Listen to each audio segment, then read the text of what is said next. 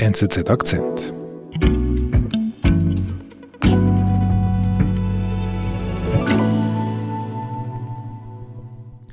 Benjamin, bist du eigentlich schon geimpft?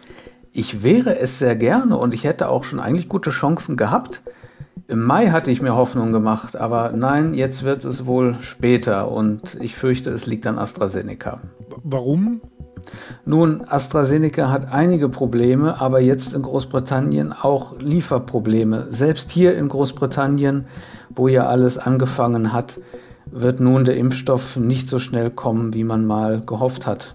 Ich habe wirklich in den letzten Monaten so viel gehört über die Lieferengpässe, die Schwierigkeiten bei der Zulassung, ähm, gesundheitliche Probleme und das immer im Zusammenhang mit AstraZeneca. Man wirklich das Gefühl, es gibt immer nur Ärger mit diesem Unternehmen.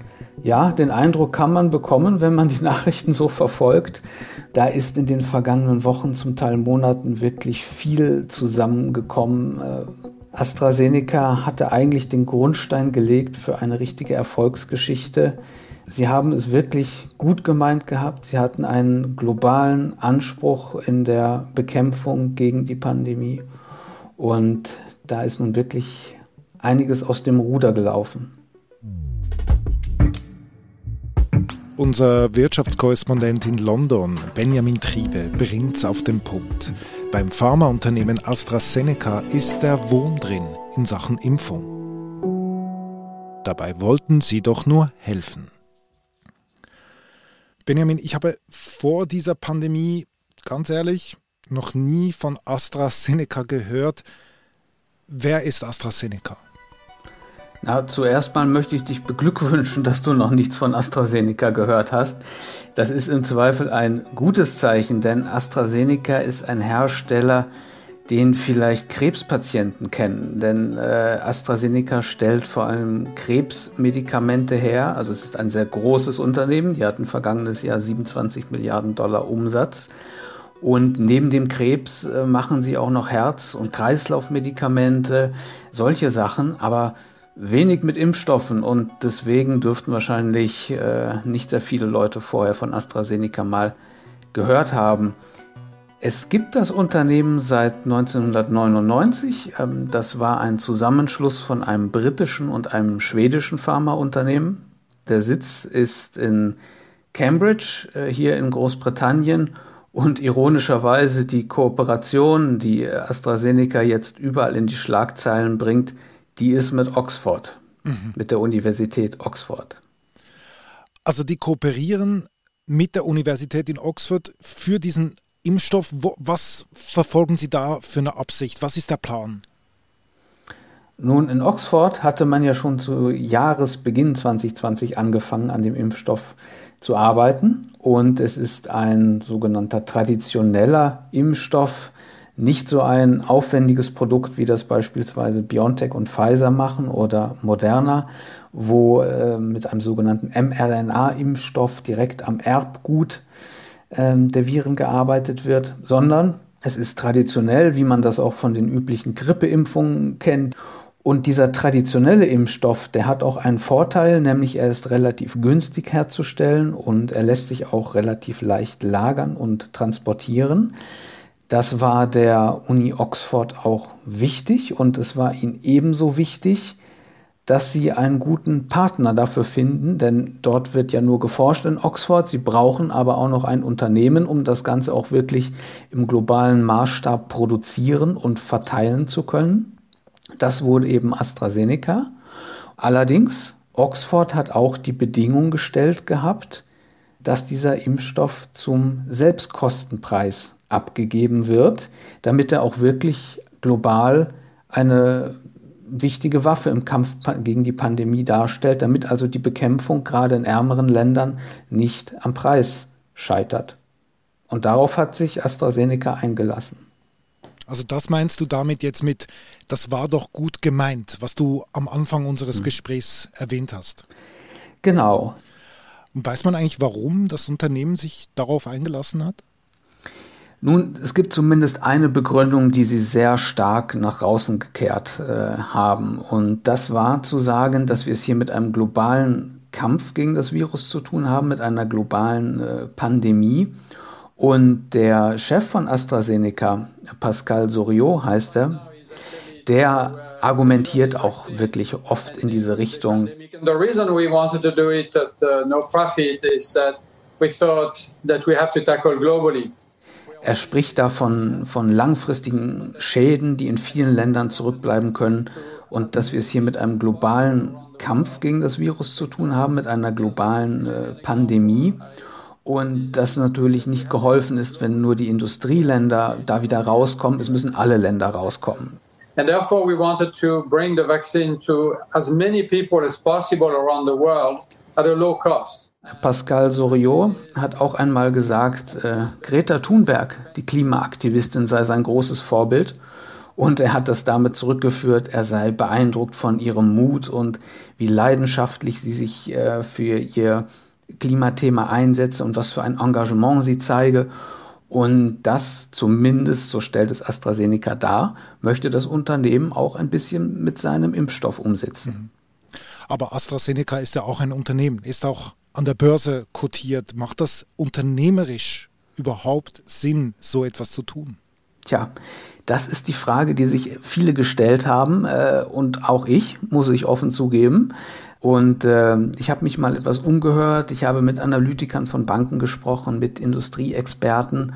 Und äh, die führen es vor allem auf drei Dinge zurück. Also der erste Punkt ist wirklich die Publicity. Ich meine, Corona ist die größte Herausforderung seit einer Generation, und zwar global gesehen. Wenn da ein Unternehmen heraus sticht oder ein Unternehmen neben einigen anderen, das wirklich global geholfen hat, das in den Griff zu bekommen, ist das ein, ein großer Erfolg. Aber jetzt kommen wir dann noch zu, wirklich zum Praktischen.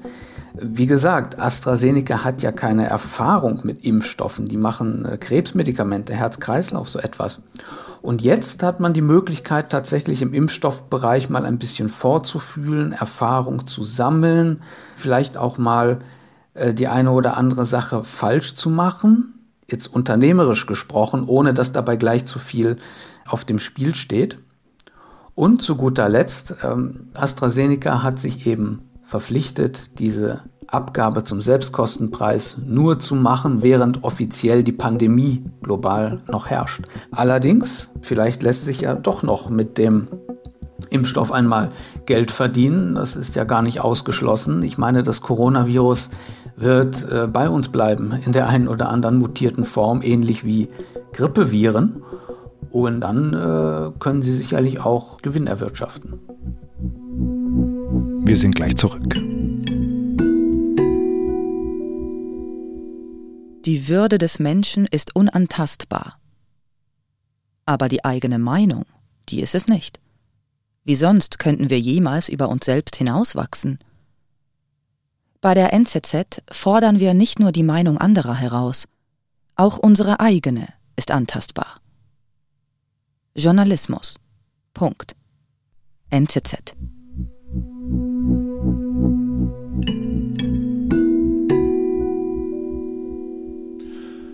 Also, hehre Ziele, ambitionierte Pläne bei AstraZeneca und dann, was passiert dann?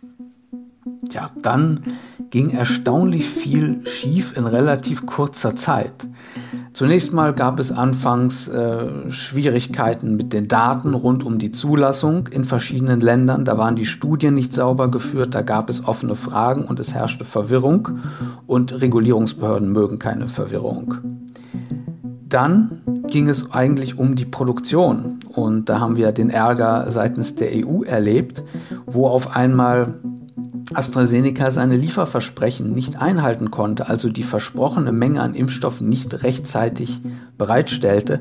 Und das sind einfach Probleme im äh, Produktionsprozess. Die können auftauchen äh, bei so einem Impfstoff, besonders bei so einem traditionell hergestellten Impfstoff. Aber dann darf man halt auch nicht so viel versprechen, wie es AstraZeneca getan hat. Also so große Mengen zu versprechen, die man schnell liefern könnte. Und das letzte Problem, das wir jetzt haben, sind mögliche gesundheitliche Bedenken, äh, die Gefahr von Blutgerinnseln, von Thrombosen bei einer kleinen Gruppe von, von Leuten, die geimpft wurden, primär bei jüngeren Patienten. Also das ist schon eine bemerkenswerte Wendung der Ereignisse. Es ist sogar auch ein bisschen tragisch, ehrlich gesagt, weil dieser Impfstoff ist trotz allem immer noch sicher. Er hat eine hohe Effizienz. Er, er wirkt. Er wirkt vor allen Dingen äh, gegen schwere Krankheitsverläufe. Und in Großbritannien beispielsweise sind 18 Millionen äh, AstraZeneca-Dosen verimpft und wir haben 30 Fälle von Thrombosen. Und dieses Verhältnis, wenn man sich äh, vor Augen hält, wie groß die Gefahr ist, wenn man sich tatsächlich mit dem Virus infiziert, da ist dieses Verhältnis eigentlich also ein Risiko, das man eigentlich vernachlässigen kann. Aber Benjamin, ein Imageproblem, ein Kratzer bleibt. Ja, der bleibt auf dem Kontinent zumindest definitiv. Ich meine, wenn man jetzt in Europa ernsthaft diskutiert, dass man lieber den Impfstoff aus Russland haben möchte, über den man kaum etwas weiß, statt AstraZeneca, dann, dann wundern sich wirklich schon einige Briten. Ähm, hier habe ich den schönen Witz gesehen, den Ausspruch Oxford bad, we want Vlad. Also Wladimir, ja, wir wollen Wladimir statt Oxford. Und das ist dann doch etwas des Guten zu viel und der Vorsicht zu viel, würde ich meinen.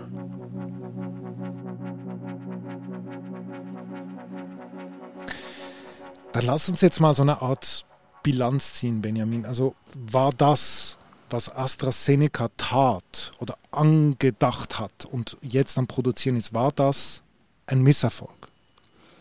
Nein, das glaube ich nicht. Wie soll man, wenn wir im Fußball, würde ich sagen, das Spiel ist ja noch längst nicht vorbei. Ähm, es ist ein bisschen die Kombination, habe ich den Eindruck, äh, zum einen daraus, dass AstraZeneca ja kein versierter und erfahrener Impfstoffhersteller ist und auf der anderen Seite Oxford, die Wissenschaftler in Oxford, keine Erfahrung damit haben, ein global marktgängiges Produkt zu entwickeln. Sie haben quasi nur die Blaupause geliefert und erste Studien gemacht und dann sollte AstraZeneca das in globalen Maßstab umsetzen quasi.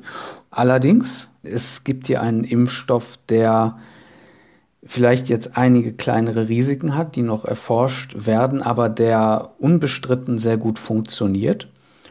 Und wir reden ja jetzt immerhin bereits über die Verfügbarkeit von AstraZeneca Impfstoff, wo andere Impfstoffe noch erst in sehr geringen Dosen vorhanden sind, sind von AstraZeneca bereits Millionen äh, rund um den Erdball unterwegs. Also das ist irgendwo auch ein Erfolg, wenn es rein um das Operative geht, trotz aller Fehler, die gemacht wurden. Und äh, unternehmerisch überhaupt? Ging da die Rechnung auf? Ja, unternehmerisch, es ist ein zweischneidiges Schwert, weil, wie gesagt, äh, man macht ja im Moment damit keinen Profit.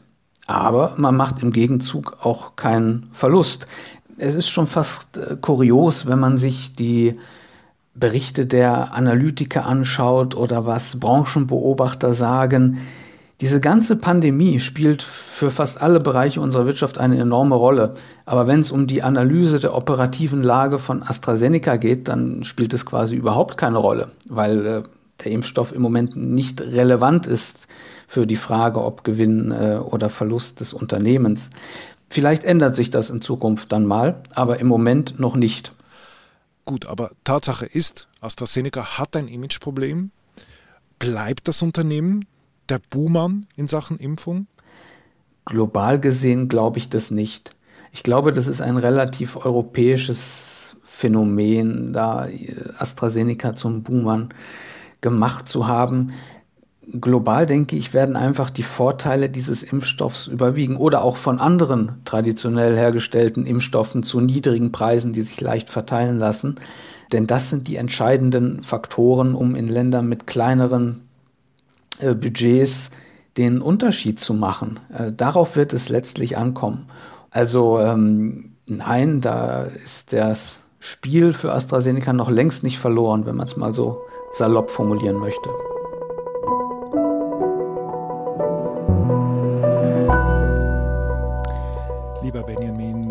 Vielen Dank für diesen Einblick in diese Welt, äh, quasi aus der Perspektive von London.